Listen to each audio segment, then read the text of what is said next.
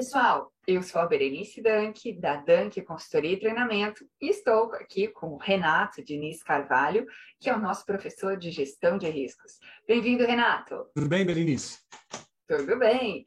Bom, nós estamos aqui para dividir com vocês um pouco da complexidade que está por trás da gestão do risco em commodities.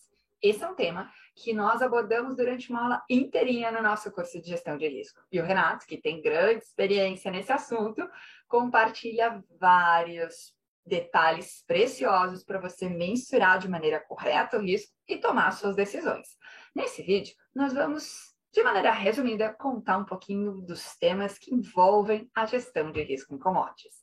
E para te ajudar a nos acompanhar aqui nessa explicação, nós fizemos um material que fala sobre esses pontos mais importantes da gestão do risco em commodity. Bem, essa pergunta é uma que sempre surge no debate. Por que o hedge de commodities feito com derivativos, por exemplo, por vezes se mostra imperfeito?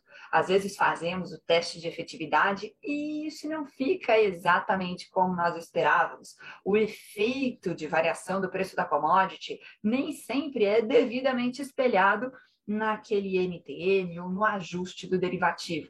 Fica ali uma diferença.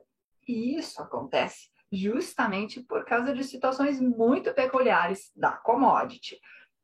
Commodity agrícola ou commodity metálica, isso também está presente. E Renato, vou pedir então para você me ajudar a explicar algumas dessas questões que trazem as imperfeições quando falamos de fazer hedge e gestão de risco em commodities. Ok, Berenice.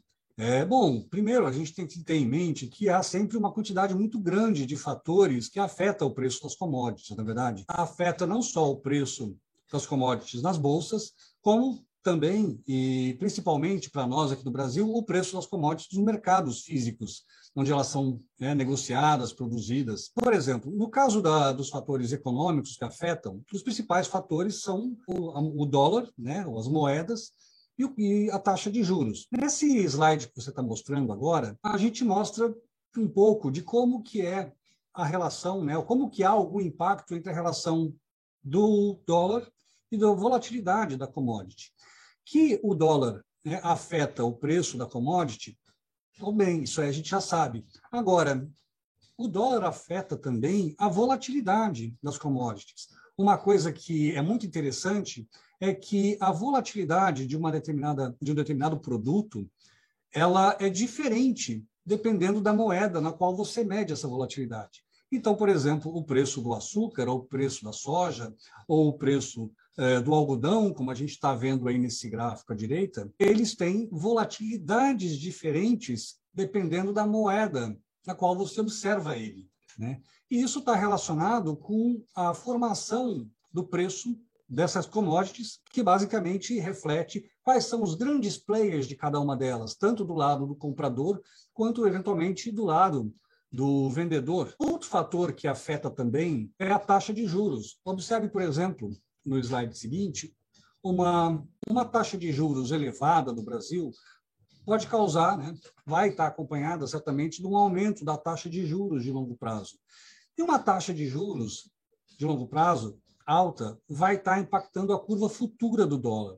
Ora, uma commodity feito açúcar, em que o Brasil é um grande player e tem alguma influência, é, uma influência significativa na formação do preço do açúcar na bolsa, um dólar futuro distante muito mais alto, faz com que, eventualmente, o produtor arbitre esse dólar futuro, pressionando vencimentos distantes no mercado de Nova York para baixo, né? porque ele está fazendo uma, uma, um referencial de preços em reais e está compensando no vencimento futuro do açúcar uma parte dessa, desse ganho que ele vai obter com esse dólar mais alto no futuro distante. Então, aí já é um segundo fator econômico apenas, né? macroeconômico, que impacta o preço da commodity. Agora, quando a gente Renato, olha.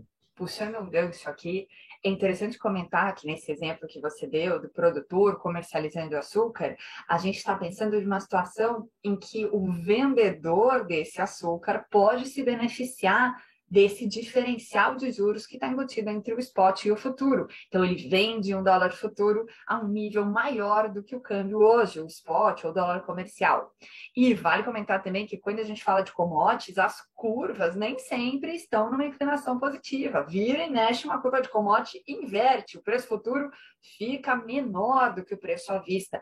Né? E essas questões da curva estão, claro, também aí dentro desse debate sobre as métricas e as questões de gestão de risco, e tem os seus links com câmbio, com taxa de juros, como a gente está explicando aqui. Exatamente.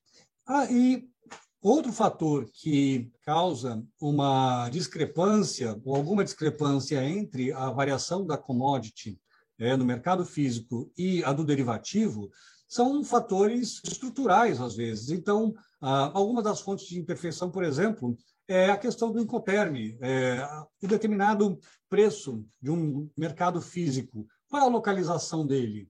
Quanto que de frete que há entre a praça no qual ele é negociado com o produtor e o local onde ele vai ser entregue conforme o contrato da Bolsa? Questões de S&D, por exemplo, ativas a prêmio, S&D externo, eventualmente vão estar impactando a qualidade do, do RED. A arbitragem do mercado físico ela é muito mais lenta do que a arbitragem no mercado de derivativos, né, Berenice? Então, você não consegue rapidamente fechar no mercado, nos mercados locais as variações que você observa no mercado futuro, em que há vários players e em que os contratos são facilmente. É, você pode fazer um, um contrato ou sair de um contrato rapidamente. No mercado físico, isso às vezes é muito mais difícil, né? Então, acaba havendo um atraso ou uma, um distanciamento entre o comportamento do preço da commodity nos mercados físicos praça para os mercados futuros. Além da própria questão de S&D locais, na região em que os produtos eh, são produzidos, que podem estar afetando o preço dele naquelas praças. Então, por exemplo, a soja no interior, por exemplo, do Mato Grosso, hoje, ela sofre também pressão de vários players que compram soja para fazer óleo e farelo na região né, do Mato Grosso. Então, aquela paridade de exportação né, que é, se esperava que tivesse, é uma paridade de exportação que está relacionada com o contrato é, de Chicago, ela acaba se perdendo, porque ela é, é obterada por variações desse mercado físico local, né, que junta com frete, que junta com com esses outros fatores e acaba dando uma imperfeição para o RED. Então, existem algumas abordagens para se tratar disso, como tem no próximo slide aí. A gente tem que, quando estiver falando de commodity, de RED de commodity, ter algumas ideias em mente, questões de é, testar a efetividade do RED, analisar questões relativas à elasticidade do preço né, o preço na praça vis-à-vis -vis o preço na bolsa, procurar investigar se estão havendo mecanismos de repasse entre o mercado físico e o mercado futuro, ou eventualmente de outros mercados correlatos que estão afetando o mercado físico, observar se existem elementos que possibilitem algum hedge natural que eventualmente possa ser talvez até melhor do que o derivativo pode ser, e o mais importante de tudo, né, Berenice, é, já que esse é o custo de risco, é a gente tem sempre em mente que isso tem que ser traduzido numa medida de risco residual. O que é o risco residual? Risco residual é a volatilidade que sobra entre a variação do preço do ativo né, no mercado de praça contra a variação do, do, derivativo. A diferença entre os dois é o risco residual. É um risco que o derivativo não consegue cobrir. Quanto que é o risco residual que sobra num contrato de trigo, num contrato de soja, num contrato de milho? Né? É uma coisa que é importante ter em mente para se entender qual que é o NPN, ou a incerteza que vai aparecer no seu balanço, né? ainda que haja um hedge feito. Perfeito.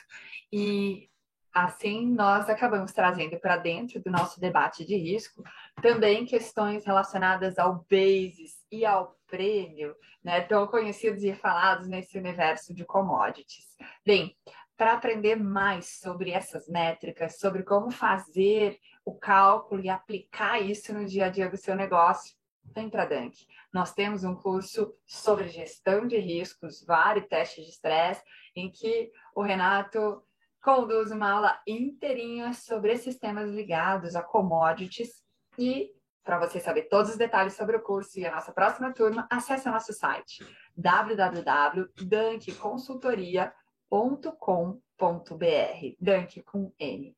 Muito obrigada. Continue nos seguindo, que nós sempre temos conteúdos novos e interessantes aqui no canal. E Renato, muito obrigado por sua participação.